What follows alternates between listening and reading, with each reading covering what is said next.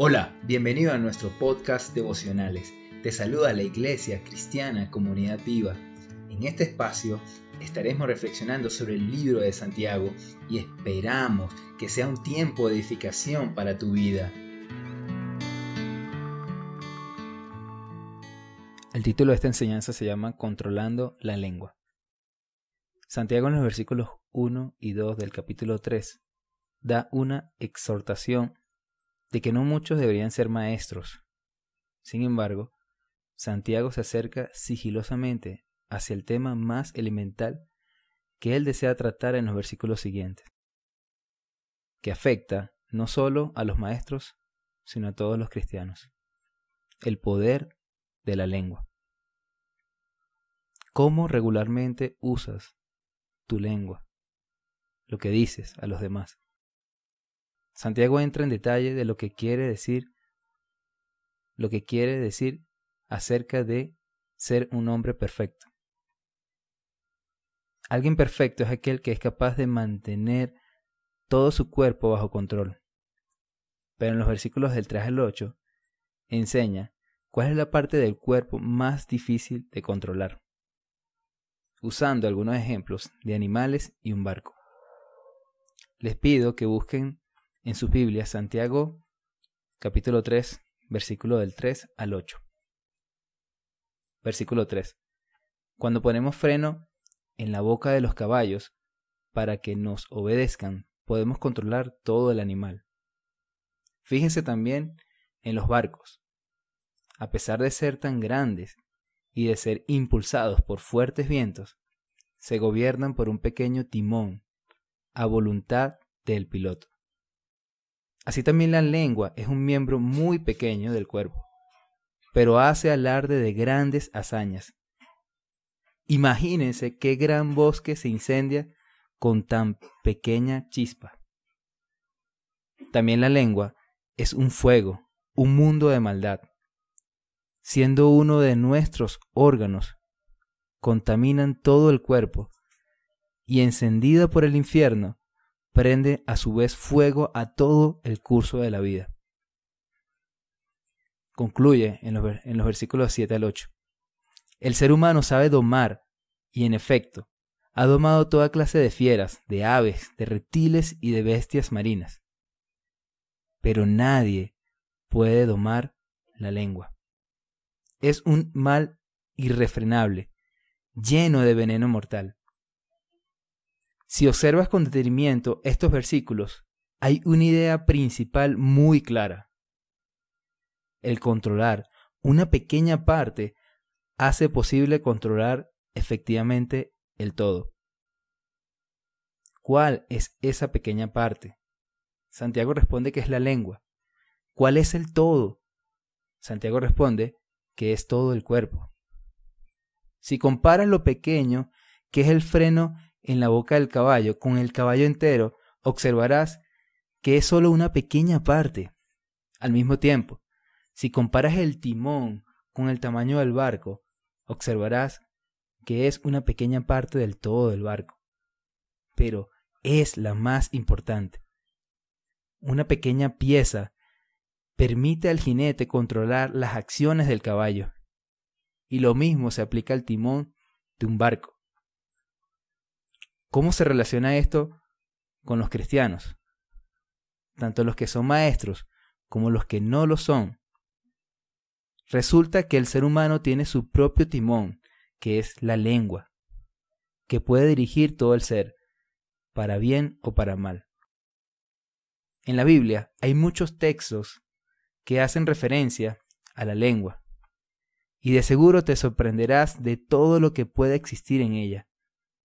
Salmo 143. Su lengua pica como una serpiente. Veneno de víbora gotea de sus labios. Veneno de víbora. Proverbios 15.2. La lengua de los sabios destila conocimiento. La boca de los necios escupe necedades. ¿Sus palabras destilan conocimiento bíblico? O sus palabras se parecen a como las del mundo. Proverbios 18:21. En la lengua hay poder de vida y de muerte. Quienes la aman comerán de su fruto. Se debe prestar atención a los efectos de las palabras. Tus palabras pueden herir a otros. La forma como te expresas hacia los demás tienen efectos buenos o malos sobre las personas. Y la Biblia reafirma esto. Proverbios 18, versículo 18 al 19. El charlatán hiere con la lengua como con una espada. El charlatán hiere con la lengua. Pero la lengua del sabio brinda alivio. Los labios sinceros permanecen para siempre, pero la lengua mentirosa dura solo un instante. Se ha visto en una situación donde sus palabras han herido a otros. La lengua puede causar que te veas involucrado en problemas. Proverbios 21-23. Cuida tu lengua y mantén la boca cerrada, y no te meterás en problemas. También puede destruir a los demás. Proverbios 11:9. Las palabras de los justos son como una fuente de vida.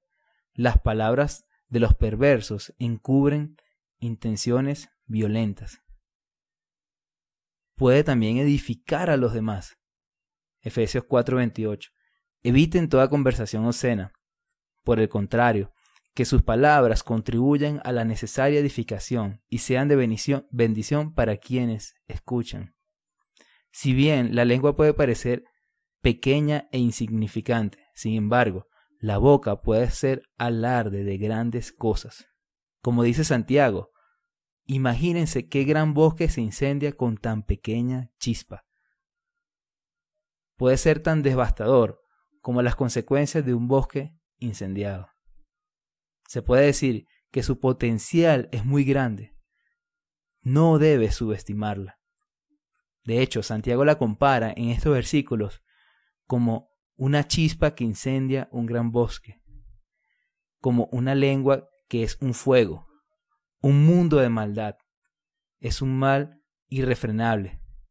El ser humano sabe domar y en efecto ha domado toda clase de fieras, de aves, de reptiles y de bestias marinas, dice el versículo 7.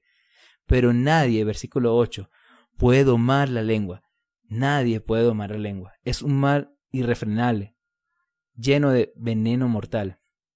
En estos versículos se refleja que el ser humano siempre ha querido domar lo que está a su alrededor, hacia fuera de él. Sin embargo, no puede domar la lengua, especialmente por ser un mal irrefrenable, lleno de veneno mortal. Pero si hay un poder que no es el poder del ser humano, que puede hacer que la lengua se sujete. Y es el poder de Dios actuando en la vida del cristiano. Dios ha dado al creyente un nuevo corazón que se pueda sujetar a la voluntad de Dios. Ha dado al creyente una nueva naturaleza. Esto lo dice Pablo en Colosenses 3, del versículo 9 al 10.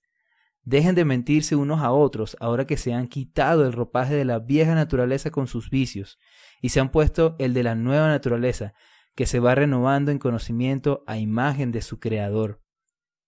Colosenses 4 del 6 al 7. Que su conversación sea siempre amena, de buen gusto. Así sabrán cómo responder a cada uno. La forma en que nos comunicamos con otros está acorde a la nueva naturaleza la forma en cómo te expresas es para herir o para edificar. Es tu conversación amena y de buen gusto. ¿Cómo puedes comenzar ahora a tener un lenguaje amable que muestre la imagen de Jesús?